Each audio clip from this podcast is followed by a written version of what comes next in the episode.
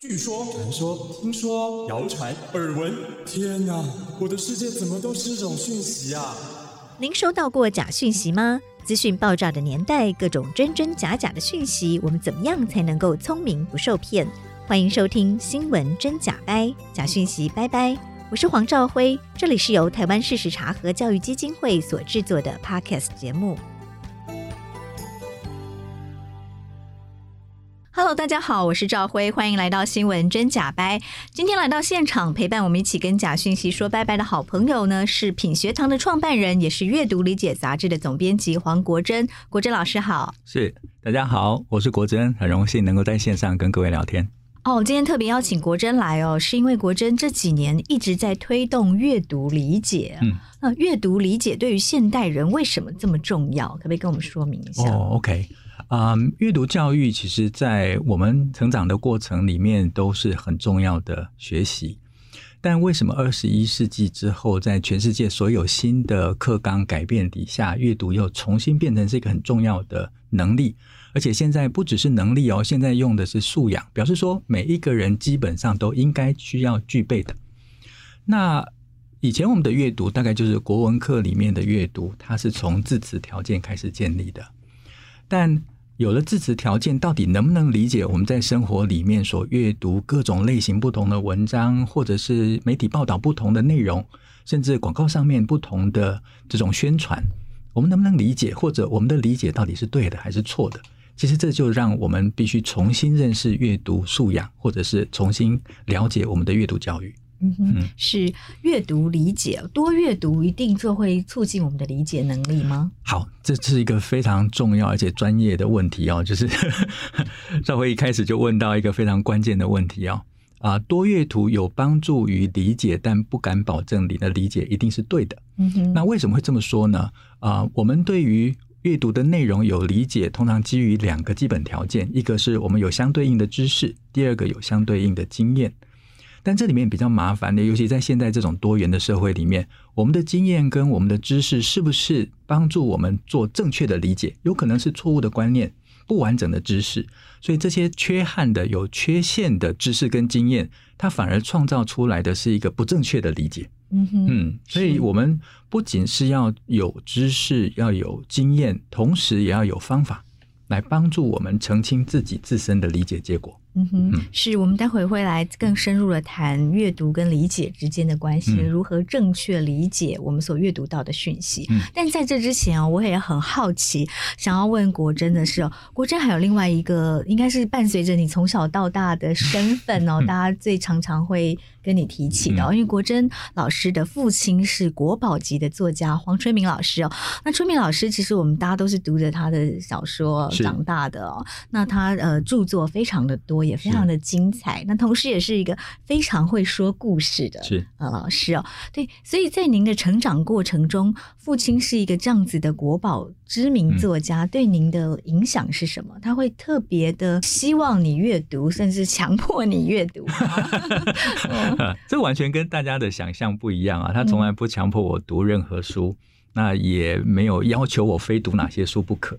可是我觉得长大了之后才知道，他其实用了一个非常有聪明的方法。嗯，就是他的书架跟他的书房，我是可以随便进去，随便想看什么书就拿。嗯哼嗯哼那当然，我小时候也会看很多小朋友喜欢看的漫画啦，嗯哦或者是可能被大人认为说没有营养的东西。可是我父亲从来不会阻止我去看这些，嗯他他反而不用会限制你阅读的不会内不会容嗯不会，他反而因为其实不管读的东西有没有营养，基本上他的行为就是在阅读，哦嗯，好，所以这个嗯行为就让他持续下去。嗯但他更有趣的地方是，他常常会问我说啊，这本书在讲什么？嗯、呃就哎是你读的书，他动会机去问你，是他嗯从我的动机，从我为什么选择这本书啊，这本书好看吗？为什么好看？他常常会用这种方式跟我嗯是聊。那等到聊聊到一个程度的时候，他就说啊，我跟你讲，还有另外一本书也很厉害， 那就是嗯再就会偷偷引发塞一你本的阅对读兴那你看趣他其实先从我的兴趣开始，然后接着就引发我的好奇，因为他先肯定我正在读的东西，嗯那表示我可以跟他借由我正在读的内容进行对话嘛。嗯，那嗯而且他愿意成为另外一个分享我阅读内容的，哦而且他的是讲法让我充满好奇心。真的吗？比较好看吗？嗯啊，那就会拿起来去看，，哇哦，太棒了！这个方式一定要学起来 就是嗯被骗了。嗯，是就循序渐循序进渐哈，进慢是慢是影是响诱你导的了阅诱导读。所以他推荐你读书的方式不会说莫名其妙拿一本书说把这本念完，不会这样，他会对从你现在在读什么，然后是推荐你相关的书籍来读。 是，嗯那有的时候是从生活经验，比如说以前我们家住北投的时候啊，有时候有野狗在那边跑来跑嗯是去啊，那个还是比较乡下的北投那个时代。那他就说，哎、有有一个小说，有一次我们聊到野狗偷吃人家东西，嗯偷挖嗯人家东是西，他说，哎、其实有一本小说哈、讲狗的故事，嗯其实你就猜得到，就野性的互换是啊。然后他就拿那个书给我看，哦，啊那所以说从日常生活中也会偷偷塞书给你。对，然后我其实当时也不知道，嗯这是植入性行 销专家。 非常植入性，非常植入性。所以从选的书那个话题性，它其实已经在铺垫一些内容。嗯，然后到最后，他就说：“哎，差差不多。”他就丢了说：“哎，那这本书很好看，是哇哦，所以这黄春明老师很厉害，很懂得儿他很童会的行心销理。 对， 很会真的，他是行销也是行销大师哦。是是对是，他其实也是说故事大师。听是黄春明老师，即即使到现在，呃，八十几岁了，哦哦八十八，对，嗯但是听他说故事，就是马上还是眉飞色舞，然后非对常的生动哦。是嗯他常常会讲故事，自己就变成那个故事里面的角色。是，然后就你要他唱，他也能唱；你要他跳，他也能跳；能演，他也能演，是是很厉是害，非常厉害。嗯哦。哦是，所以父亲对您的影响，呃，尤其是在这个阅读理解各种讯息上，您嗯觉得呃有哪些您自己会对您的小孩来参考的？哦，OK，嗯，以前小时候，虽然他在床头讲故事的机会不多，但是呢，有一阵子他常常在床头睡觉前跟我们讲故事接龙。嗯，或许他是个创作者，故事的是创作者是，嗯所以他对于读别人的故事没什么兴趣，但是他能不能在讲故事的过程里面带着我们去创造故事这件事情，他可能比较关心一点哦。嗯，所以当时常常是他开了个头，然后我们后面就要接那个故事。是那我我我弟弟就很厉害啊，就常常就接的非常有趣哦。那我那个时候已经比较大了，嗯我就想说天哪，有的时候接下去就没有故事可以讲 啦这。是一个脑力的大啊对考验。然后我就开始去把别的故事塞进来，哦比如说啊，把青蛙王子啊，把从我看过一些故事把它哦塞进来是。哎，所以为了要在故事接龙上不要输人，也要努力的去读书，对不对？对，平常就在读，然后。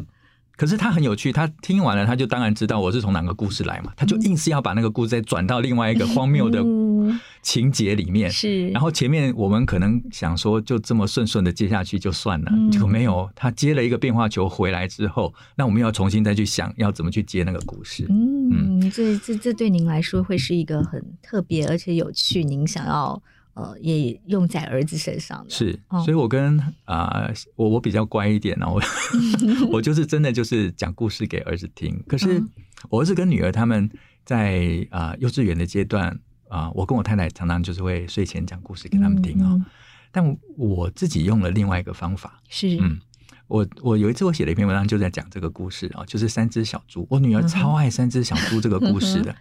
那那个时候哥哥已经大班了，可是女儿那个时候才小班进中班。嗯然后有一天晚上，他们就说：“爸爸讲故事。”我说：“好啊，那就讲故事啊。”然后女儿就自动去把三只小猪的故事拿出来。她嗯说：“讲三只小猪。”啊，她哥哥都翻白眼了，因为他已经听太多次了。变了，而且说实在，我已经讲到没有办法，我小猪也演过的，大野狼也演过的，通通就好。嗯那那天我在想说，好吧，那就再讲三只小猪吧。然后女儿那个眼神，呃你他会嗯就是喜欢这个她就是故事嗯喜欢。我说好。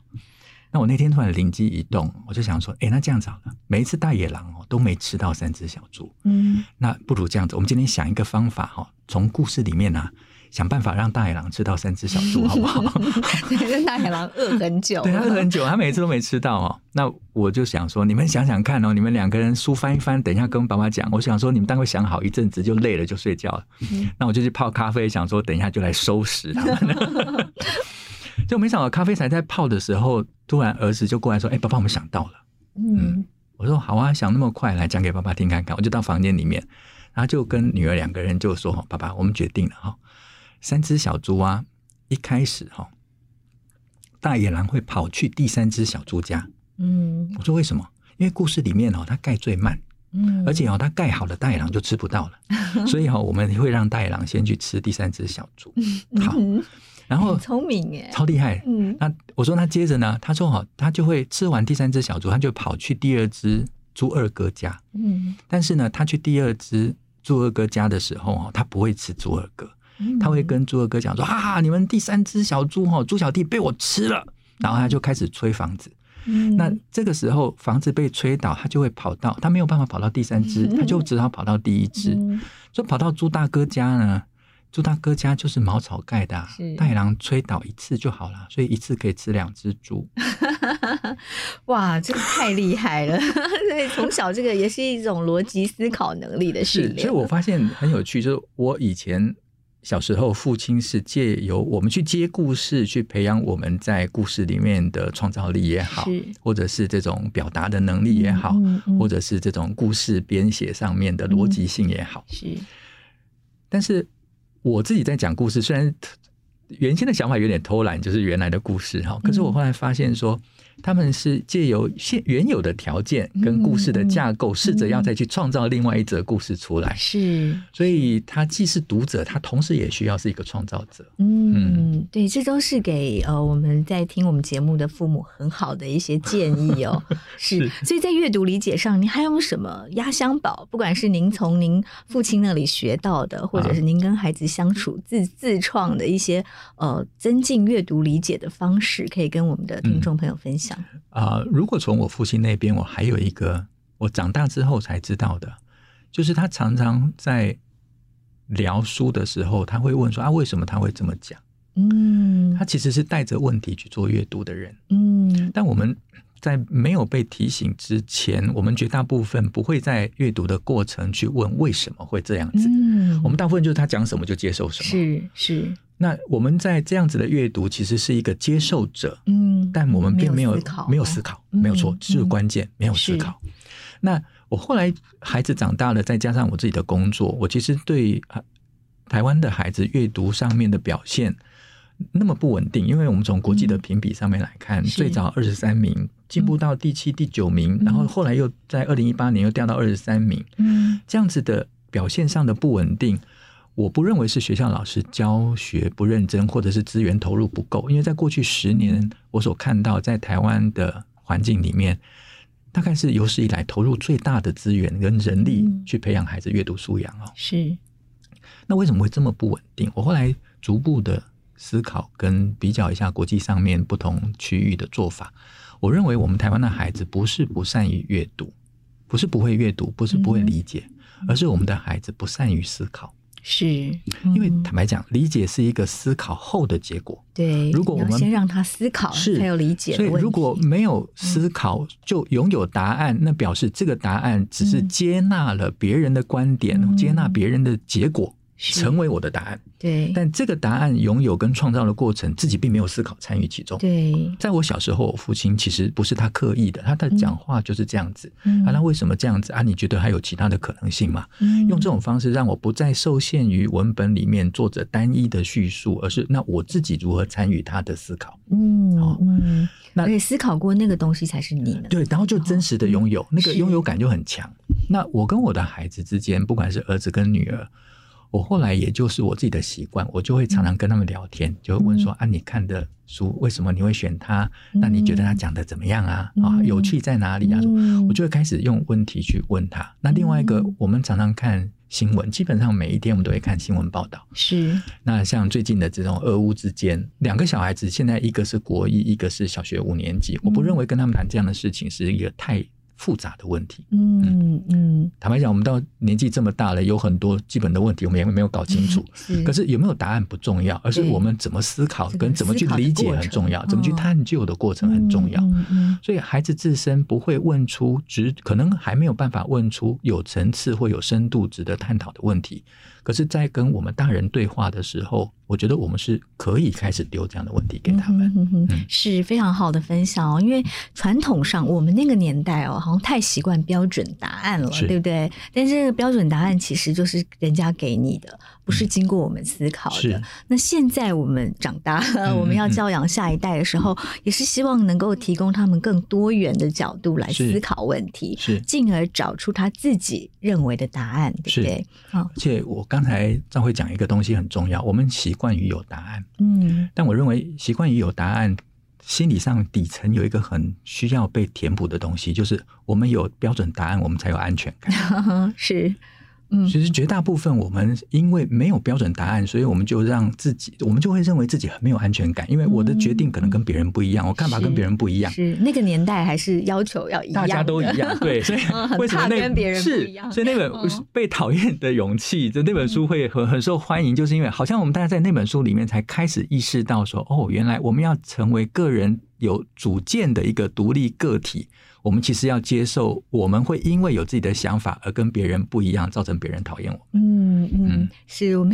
现在的社会就比较好了哈，是大家讲究的是我怎么样表现我的独特性。是哈，所以而且我们也不会再让孩子对于没有标准答案这件事情恐慌了，因为对世界上哪有所有事情都有标准答案？绝大多数的事情本来就是没有标准答案的，是对不对？要让孩子更能够适应这个多变的时代哦，嗯他可以有各种多元的角度、各嗯种思考，所以阅读呃各种讯息，然后能够正确的理解这些讯息的能力，在这个时代就更为重要是了。国珍刚跟我们分享了他从小到大哦，从父亲这个我们的国宝作家黄春明老师这边呃承袭到的一些呃促进阅读。呃，引起孩子阅读兴趣的技巧，还有他自己跟孩子相处得到的一些心得哦。嗯我们在现代社会里面，因为我们没有办法真的到世界各地看到嗯各种状况，对不是对？所以其实我们 catch 到了非常多讯息，嗯都是别人告诉我们没的错。但是这种时候，我们怎么样正确的解读别人告诉我们的讯息，是然后怎么样分辨这些讯息的真假，又显得非常非常重要了哦。嗯那这你有什么建议跟我们分享？哦，OK，嗯，我想我们先澄清一个我们原先固有的观念，好像我们正在观看的这个世界是我们亲眼看见的。嗯哼，但说实在的，我们亲眼能够看见的，就是我们实际上走得到的地方跟接嗯，触很到有的限人。，嗯，但是我们也必须接受，就算我们亲自到某个地方，我们也只能看到我们能够看到的那个面相，嗯还有太多我们看不到了。是，那那怎么办呢？世界这么大，那我们怎么有可能去了解全世界这个世界的真相跟面貌哦？嗯嗯那我们过去透过媒体上面的蓬勃发展，嗯，哦，不管是新闻媒体或者是各种啊、呃电子的媒体、纸本的媒体，我们开始大量的去阅读别人告诉我们的世界，嗯哼，是，所以我们就把别人看见的世界当做是我们亲身看见的世界。可是，二零一七年的英国韦氏字典收录了一个英文字，叫做 “post truth”。啊，后真相，后真相嗯，我们在中文翻成后真相哦。那后真相其实提醒我们一个很重要的事情：嗯嗯我们现在透过媒体或透过不同管道所看到这个世界的讯息，其实都是经过别人转译后的结果。嗯，而这个是，转译的过程里面，其实有后置的嗯，可能性在里面。嗯嗯，比如说，我们今天看到一个车祸，我可能是只这个摄影机只拍到这个部分，对那我们就从这个所看到这个角度的角度来看，但很有可能另外还有一面被拍到了，它才是看到真正的原因，但是被剪掉了，嗯这就是一种后期制作，是它是后面制作的真相。是那后真相时被期筛选过的，被筛选过的，嗯或者是再制造、再创作过、嗯破碎化或者是扭曲脉络的，嗯那这个后真相的资讯的提供者，其实他关心的并不像过去可能在新闻界里面认为提供真相是一种天职，我就是报道事嗯实、报道真相。现在的讯息提供者，他关心的是我的讯息创造出什么结果来，嗯，所以他的讯息是为了结果所创造出来的没内容错。，嗯所以这就让我们在整个阅读跟观看世界上面的复杂度高出非常非常的高。嗯，对，因而为且他他的呃，他希望你看到的结果，常常又是背后的商业利益跟政治利益在操弄。是，嗯而且现在很多事件它的复杂度很高，高到什么？高到我们懒得去思考，因为太累了，了，而且有太多模糊的部分，嗯，那怎么办？就很多复杂的事件，我们现在在网络上面，只要这个复杂事件发生了，那大家就在网上等有没有懒人包。就是别人帮我整理好了是而这个整理好其实已经包含了整理资料人的观点跟立场。没错，我们最后以为拥有答案，可是其实我们真正拥有的不是答案，而是别人的观点跟立场。嗯哼，然后我们就形成自己的观点跟立场。是，所以坦白讲，到后来我们自己没有观点立场，嗯，我们只嗯是。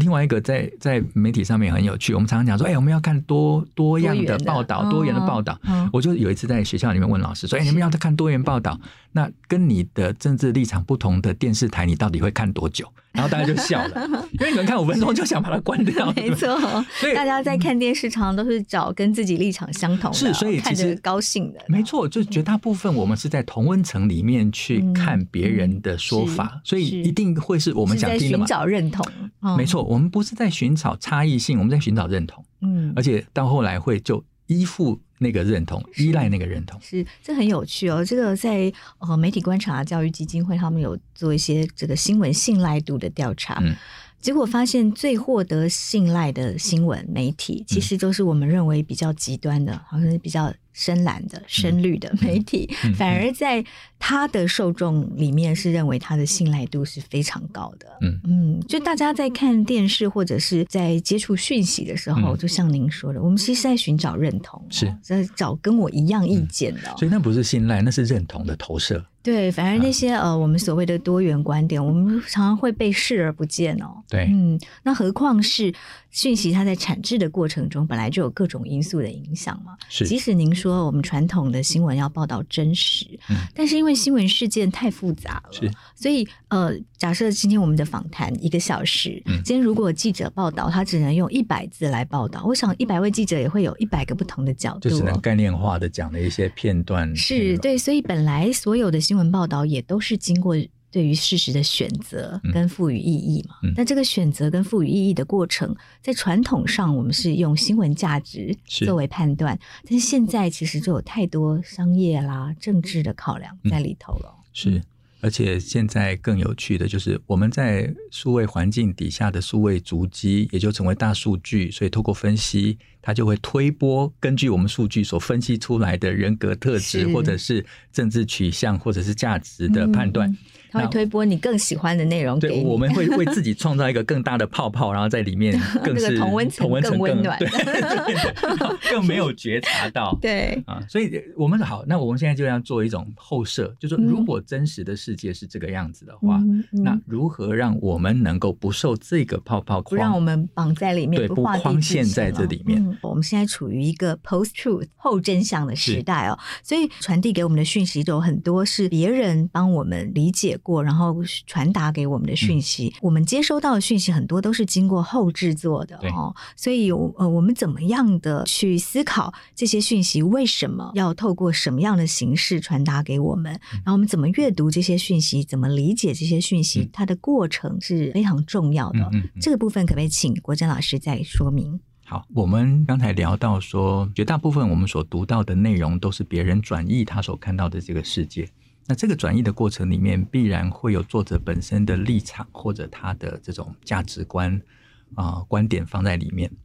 那我们在阅读的时候，现在非常强调的，可能对老师跟家长，尤其是家长比较困惑的，就是以前阅读不就是记得老师讲的就好了吗？嗯哼，那为什么现在的阅读不是记得老师讲，反而是要学生更进一步要有自己的观点？嗯，那我想在新课纲里面跟过去最大的不一样是，现在学生在学校所养成的不只是知识上面的丰富，更重要是能力上面的精进。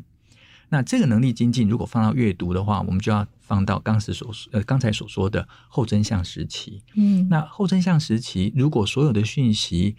我们还是单方面的只接受别人给我的答案，或者是他的观点，那很可能我们就让自己在误解中去形成一种错误的想法。嗯是那怎么办呢？在在阅读素养里面，其实强调的不是让学生记得答案，强调的是学生如何反思自己在理解的过程，跟反思我所读到的东西。是，这就差别很大，嗯因为反思是一个心高度的心智活动。那阅读素养呢，基本上它有五个重要的步骤。第一个是截取讯息，也就是嗯我先在文本里面或者在社会事件上面，我先看到某些，例如说关键的人、事、时、地、物，嗯嗯，好，那事情发生的原因种种。那接着呢，就形成广泛的理解，因为我就嗯不是单一了解谁是受害者，不是这样单一的结果嗯嗯，嗯而是他为什么会受害。是，好那广泛理解之后呢，要发展解释，嗯也就是发展他受害的原因。可是他的原因不是只有一个，嗯，所以我必须把好几条原因嗯统整起来，所以叫做统整解释，也就是是统整后所形成的解释。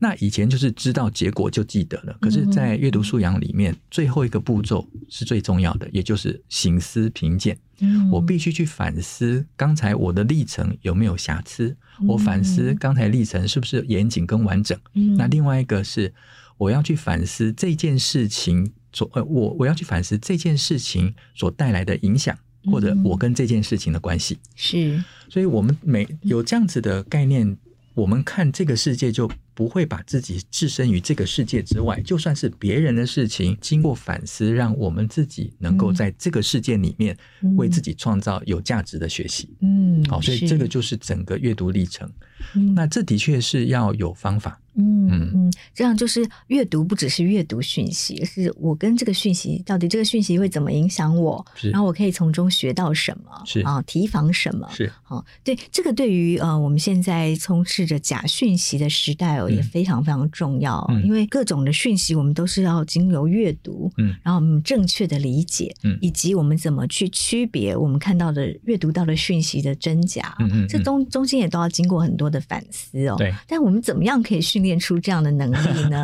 好，我准备一个小小的例子哈。嗯那我想啊、呃我们常常把反思或者是批判性思考放在一个很严肃的议题 上面，对不对？嗯但嗯、生活里面有更多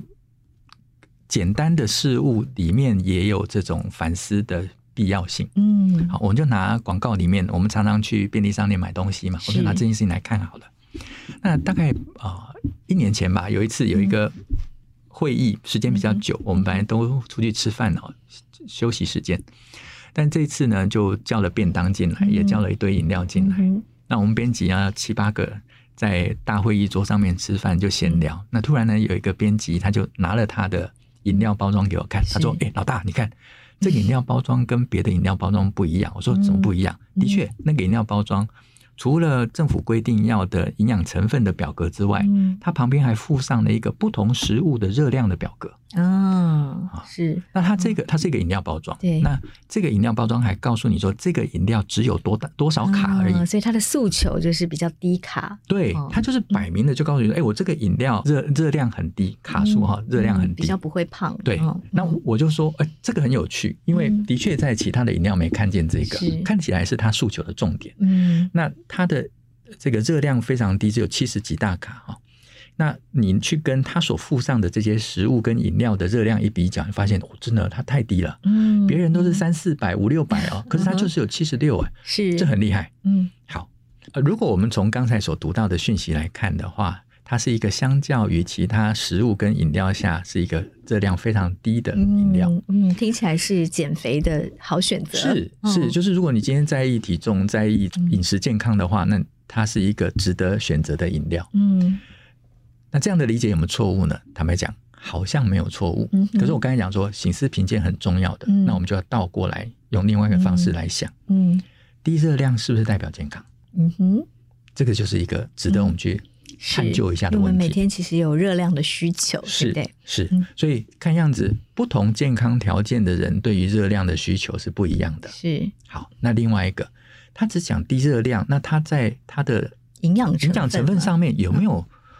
特别的地方？嗯，哦，那如果从营养成分上，我那天看的那个营养成分，我就突然看到说，诶，它的糖的含量好像蛮高的。嗯为什么？？它这一罐里面，它嗯总共糖的含量就有十五点二公克。嗯嗯，那十五点二公克到底是甜还是不 甜？到底健康还不健康？这是下一个值得我们去反思的问题嘛？嗯是，是好，那接下来再来，那嗯，男生跟女生在糖的摄取量有没有差别？嗯哼，这也是我们需要去了解的。嗯好，那健康的饮料有没有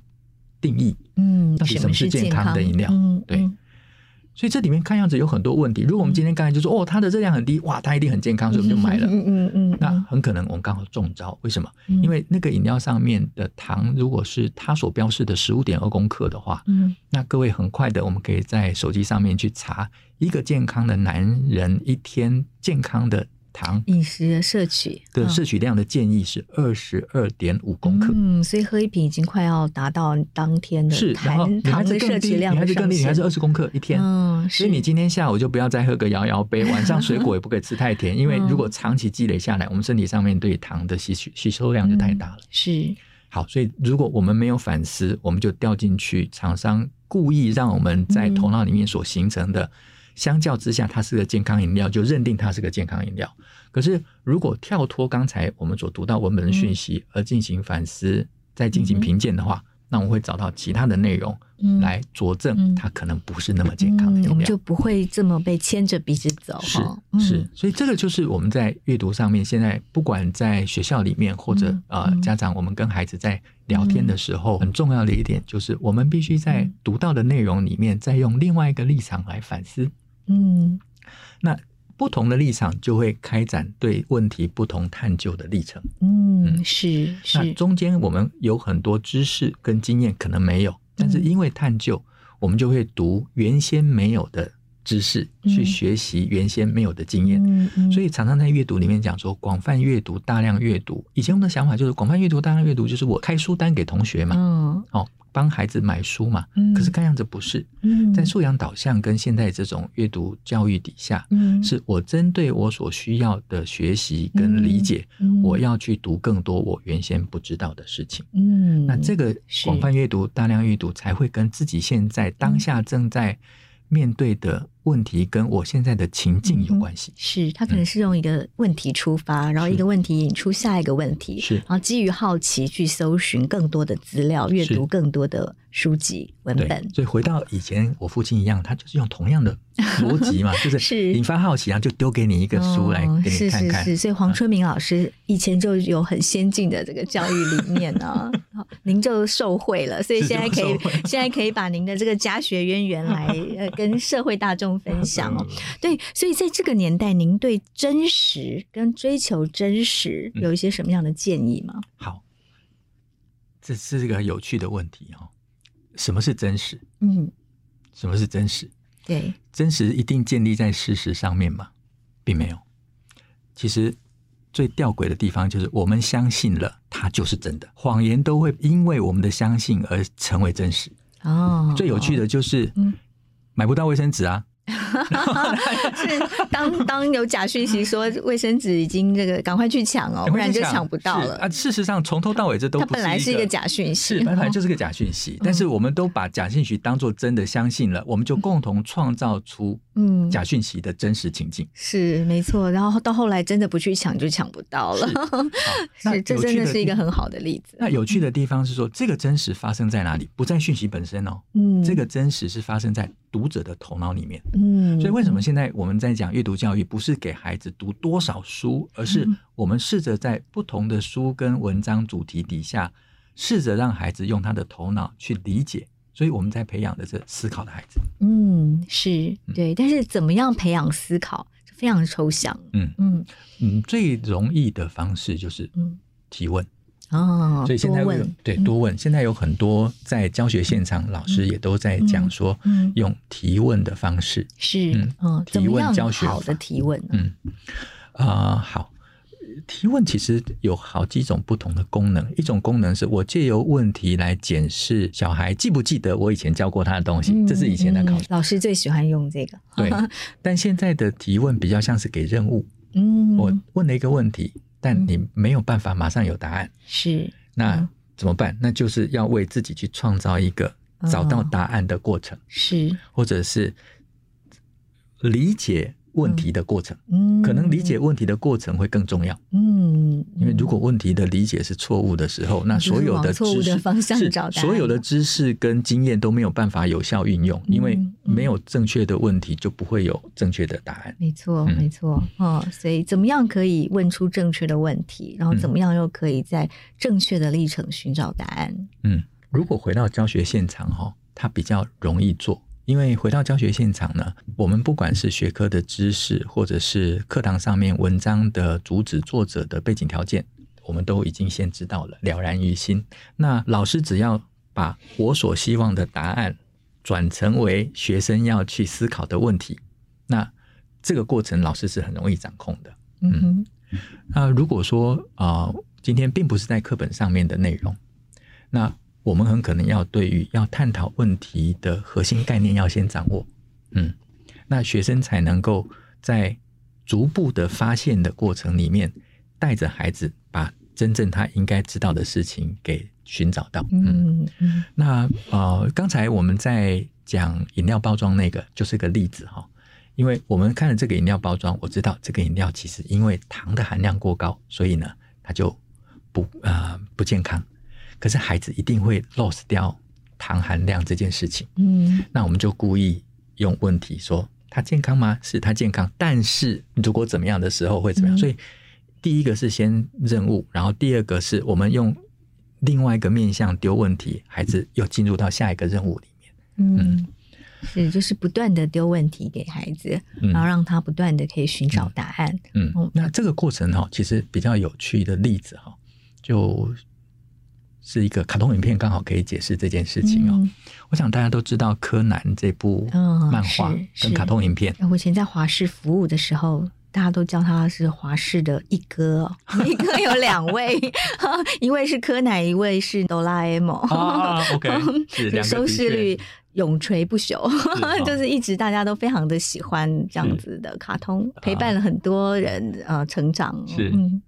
那嗯，柯南这个角色呢，被创造出来很有趣。他明明就是一个高中生哦，但是他因为啊、被被下了毒药和下了魔法，他就变成是小学生的外在条、嗯外在的身形。他在这个卡通影片里面一直在帮忙破案。那在卡通影片还有另外一个破案的角色，就是毛利小五郎。嗯，可是，如果我们回想整个破案的过程里面，两个相比的话，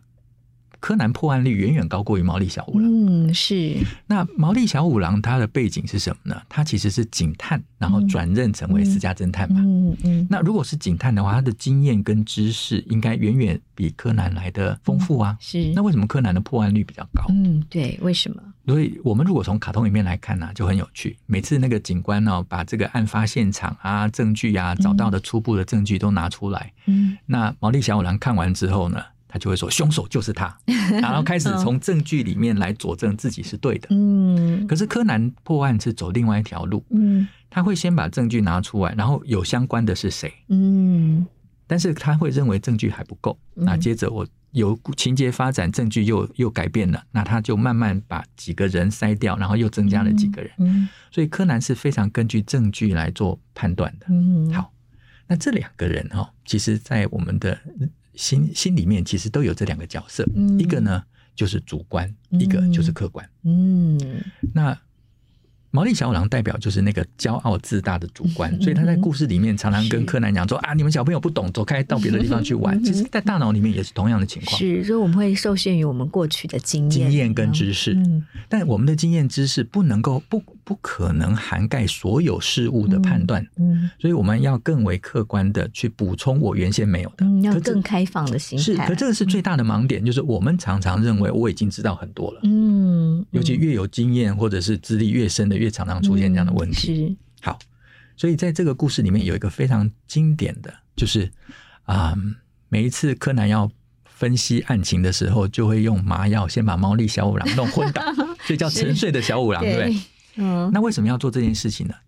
如果这次提醒我们一件事情，我们要做判断的时候，请先把我们心中的自大跟那个自我、嗯主观、嗯先先让放他到睡旁着边，我们客观才可以出来。是好，那大家这样听起来会觉得说，哎呀，这样主观不是很不好吗？嗯我们是不是不应该有主观？嗯，是不是过去的经验一点都不重要？对哈，其实不是，嗯不是。其实这里面哈，我们必须这样来看待，只要是这个大脑里面产出的东西，它永远是主观的。嗯是但关键是有没有客观来帮助我们厘清嗯我们整个思考历程是。嗯，有没有客观的证据是哦可以帮助我是们理清？那在认知科学跟心理学上面，就有另外一个叫做后摄监控，嗯嗯，后摄监控，嗯，就是我现在在做什么，我刚才为什么这么做的一个是自我反思，嗯你看这又个是反有时思候。要跳出来，对看，跳出框框，嗯这样子的话，我们才能够相较更为客观，不被自己嗯原先的知识跟经验给限制住了。嗯，嗯是，就是我们有时候要把自己抽离出来一点哦，嗯然后来看自己刚刚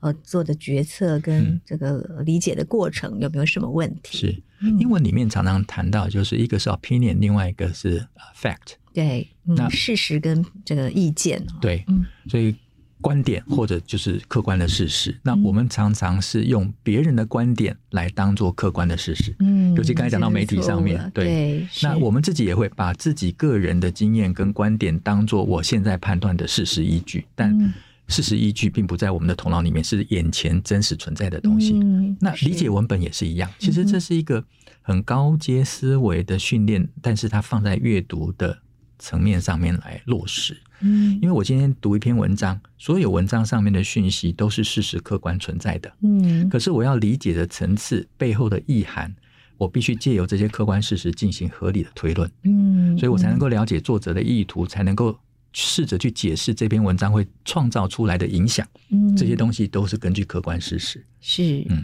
哦所以以前我们在教学上面，或者我们在学习上面，啊、我们非常积极的去记住别人所给的答案，也包含了对于文章的诠释。嗯，可是我们却忽略了我们个人或者是分享内容的人，他对文章核心关键的理解到底是什么？嗯嗯嗯嗯，是国珍老师刚刚提醒的非常的重要哦，就是我们怎么样把阅读、消化、嗯融入，然后变成自己的知识哦嗯，嗯好、然后正确的理解。嗯那、对于我们因应假讯息充斥的年代，又特别特别的关键哦是。总结今天您的访谈，您对于家长跟老师嗯有哪些建议？就是我们怎么样嗯哦，提升孩子的阅读理解能力？嗯，我一年大概会有两百场的演讲跟工作 坊，是我已经好几年了。那我想这个问题，刚才啊赵辉问的问题，大概是出现频率最高的。嗯嗯，就是我可以怎么做？嗯但我想提醒一件事情，就是我如果不知道问题，那我到底能够做什么？嗯。就是我连孩子的学习上面的问题都是我主观的假设或者是主观的认知的话，嗯是那很可能我们现在所做的所有解决的建议可能都没有效，嗯哼，因为就像原先所说的，孩子可能。不是他不理解，我举一个例子啊，我们常常认定说啊，现在的孩子不爱阅读，但我的观察不是，他们我只是阅读不同的文本啊，的不同确的形式，他只对是不不对爱读我们给他读的东西，不代表说他不爱阅 读。嗯他想读的电玩攻略本，他想读的漫 画，你阻止他，他他也是还是偷偷要读看他，对对对，嗯所以孩子对于阅读并没有特别的喜欢跟不喜欢，但是孩子想读什么内容，这个他有很强的选择。嗯那这个面向上面，我想我们再回到心理学上面来看的话，就是孩子在阅读上面有三个不同的阶段，其实嗯哼大概每个人都这样子。第一种就是说，他满足那个本我，就是很原始的本我是阶段，就是嗯快乐。嗯原始欲望上面的需要，那快乐是最重要的核心哦嗯。所以嗯孩子现在在没有特别规划底下，他一定选他喜欢读的东西。好，那另外一个进入到学习阶段的时候，他就会去阅读那种他应该要学会的东西，嗯因为他要去建立那个自我的条件了。嗯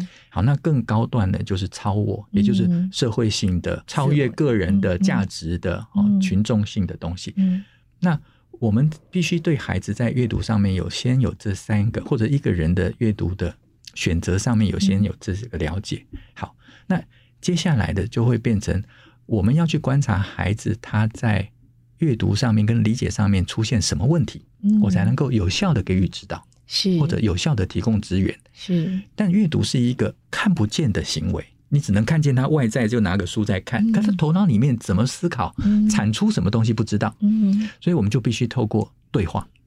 所以提问，大家常常把提问当做、呃提问是不是在考孩子？没有，我认为提问另外一个更积极的目的就是提问创造对话的机会，嗯对话的机会才有机会了解对方 到底嗯发生什么问题。是所以，呃，我常常建议老师跟跟家长，就是如果要帮助孩子阅读，可能要先开启的是能够进行对话。嗯那从关心他读什么，从试着要了解为什么他读的东西有趣。那对话另外一个很重要的练习，就是他会把自己心里面的想法嗯完整而清楚的表达。那接下来会要求到有组织的表达，嗯那最后会变成有说服性的表达。是所以提问建立这种对话的关系，我认为是从我们开始要介入孩子，帮助孩子培养阅读一个很重要的开端。嗯嗯，所以是先不急着给他读什么，嗯先要了解孩子现在他在阅读的行为里面，为什么他想读，跟为什么他不读。嗯，而且这个其实可以应用到各个生活层面是哦，就是亲子之间其实要先有良好的沟通是哦，才可以知道彼此的需求。是是是，嗯，是，所以那另外在假讯息上面呢，嗯呃，现在这个数位时代哦，不管是网络上，嗯或者是您说纸本上，哦嗯尤其是网络上的讯息更是纷乱哦。嗯我们怎么样让孩子哦，或可以呃正确的来理解他所接触到的这些讯息？嗯，啊、我觉得正确理解哦，其实是一个，我认为还是一个问号。嗯，但是有没有多元的管道？我觉得是这有帮助正确理解。嗯，好、因为很可能正确理解到后来是回归到自己的价值系统里没面。错。啊，我认为是这样，所以这个结果对我来讲嗯是它是正确的，但对是就另外一我套们价刚值系说统的这个同温层的，是，嗯，好，所以他对一件事物的理解跟判断有没有来自于不同的管道？嗯，那这个管道的可靠程度如何？像媒体一样，现在各个媒体一定有它各自的立场，或者是它背后的势力的影响。可是能不能找到一个公正客观的单位嗯，啊、一种啊、呃能够提供检核条件的单位啊？如果能够找到像这样的单位，来自于不同的呃面向，然后也针对不同的议题，那很棒。至少这些单位所提供的资讯，就是我们可以当做判断的依据。所以，数位阅读跟过去的阅读最大的不一样，我想刚好在今年的年初，教育部就说，台湾的阅读教育要进入纸本数位双素养。嗯，没错，嗯，那尤其呃，纸本阅纸本阅读跟纸本的素养，我们可能比较清楚一点点，因为嗯毕竟这几年一直在讲。那数位呢？对数位阅读跟纸本阅读又有什么不一样？尤其是假讯息最容易获得的是来自于数位网管道络嘛？哈是，那现在为什么把这个数位阅读的素养放进来？也就是孩子现在第一个要先有问题意识，嗯，第二个是要有主动搜寻的能力。嗯，而且这个主动搜寻的能力，不是决定在我喜欢跟我不喜欢，嗯而是决定在我能不能客观而完整的找到讯息来源，嗯来，帮助我进行更为同整性的理解。嗯，所以你看，又回到刚才所说的截取讯息、广泛理解、发展解释，又是同样的脉络。嗯是，那这里面，我认为最关键的，在数位阅读跟过去纸本阅读上的不一样是，孩子能不能有效的设立关键字的搜寻。嗯，有效的关键字，对嗯，有效很重要，有效很重要，嗯因为如果今天关键字是模糊的、不确定的、无效的，其实你会找到很多 资料，读得很累，是但是对自己一点帮助都没没有。错，但是怎么样帮助孩子找到有效的关键字，这跟阅读理解能力又很有关系是了哈。这个又回到纸本上面，嗯我们一直在强调的阅读理解，因为上层概念、核心概念的建立，就嗯会帮助我们找到有效的关键字是啊嗯。那这样子丢出去所搜寻的范畴跟讯息的来源，它才能够聚焦在我们所要的嗯，结果上面嗯。哼，嗯哼所以环环相扣，从纸本进入到数位，嗯但这里面我觉得，如何让孩子有能力，其实所有的能力都是精熟的过程。嗯，精熟，嗯嗯那我们以前，尤其现在，大家家长其实都很在意孩子在数位平台上面使用的时间，跟他到底看了什么东西。嗯可是说实在的，我们很少为我们跟孩子创造共同上网的机会。嗯，我们嗯以前一直跟孩子强调孩跟孩子共读，对说亲子共读，对，那为什哦？么不是亲子共上网？嗯，因为嗯共，是嗯读，我们才能够了解跟孩子建立在阅读上的对话。那共同是上网也是，嗯，我们像才知道他读了什么。是像我儿子在看 YouTube，我会跑过去说你在看什么啊？他说老高。哦嗯以前我不知道 老高，老高跟小莫是，我我不知道啊。他说老高是干嘛啊？爸爸这个很有趣，你听看看啊。嗯嗯那个时候还小学六年级，那我听了我就觉得哎、很有趣。他把一些很生冷的或者是一是些哈、是玄秘的东西，然后用有趣的方式来表达。那我想这个是这个世代孩子在学习上面的嗯嗯嗯另外一种机会跟资源。嗯好，那我说，那你看老高还有什么有趣的？我也觉得很有趣，嗯嗯所以他也就因为我不阻止他看，所以他分享更多他觉得有趣的内嗯容。嗯嗯那我就会是知道说，哦，原来你看的都是这些跟 YouTuber 文化、嗯 YouTuber 跟政，他很有趣，他对政经很有兴 趣，所以看了很多这种国际局势的 YouTuber 在讲的。嗯好，那我就会跟他讲说，哎、那你觉得他的观点跟这个观点有什么差别？嗯，我们就变成不是讨论文章而已，我们讨论他所看到的。是，是但这样子的讨论，其实他经手的能力就会放到，不管是跟人的讨论、看事物的讨论、看书的思考，嗯其实都是一样的。是因为回到根本就，我们就只有这颗头脑，没有别的头了。嗯嗯嗯，虽然阅读的文本不同啊，是从传统的纸本书籍，现在可能是阅读 YouTube 上面的影片，嗯哦。那这但是这个阅读理解能力的培养其实是类似的过程，是嗯是嗯是，所以您也一年有两三百场演讲哦，嗯这几年这么多接触了这么多的老师啊、嗯家长啊，还有哪些重要的观念您觉得要在这边特别提醒大家？哦，观念的话，我觉得不管老师跟家长哦，在这个时代，不要把自己设定成为我需要知道所有的事情。嗯，因为也不可能，对嗯是不我们对反而成为跟孩子一起去探究这个世界的伙伴会比较好。嗯，不要再是传统的威权的对心态，好像爸爸知道所有世界上一是切事情。是，嗯我想我有一次演讲的时候拿了这个例子哈，我们也跟老师有很多讨论，非常有趣。我们曾经经历过一个中心化的时代，嗯就所有的东西都有一个中心发散出来。嗯嗯像我们以前念书的时候，国立编译馆的课本，那就是一个中心化的时代对是嘛，哈。大家念的都是同一本书，同一本书，考的都是同样的题目，嗯然后做的都同一个作业，这样子。是。那培养出的人都连长看得的一样都，是同样的电 视，对不对从小大家都看同样的卡通没有长错大，，没有错，没有错嗯，共同的回忆回忆，但嗯现在跟孩子之间就没有太多共同的回忆。 好是这有好有坏了。对，哦而且我发现很有趣哦，小孩他们同学在讲卡通影片是，他讲他的，他讲他 的。我们以前就只有对科学小飞侠啊、小甜甜就这是几个嘛是。好，呃第一个就中心化，但是整个整社会的开放，我们从过去的中心化变成是去中心化，嗯，但不代表没有中心，而是它分散了。嗯，嗯是好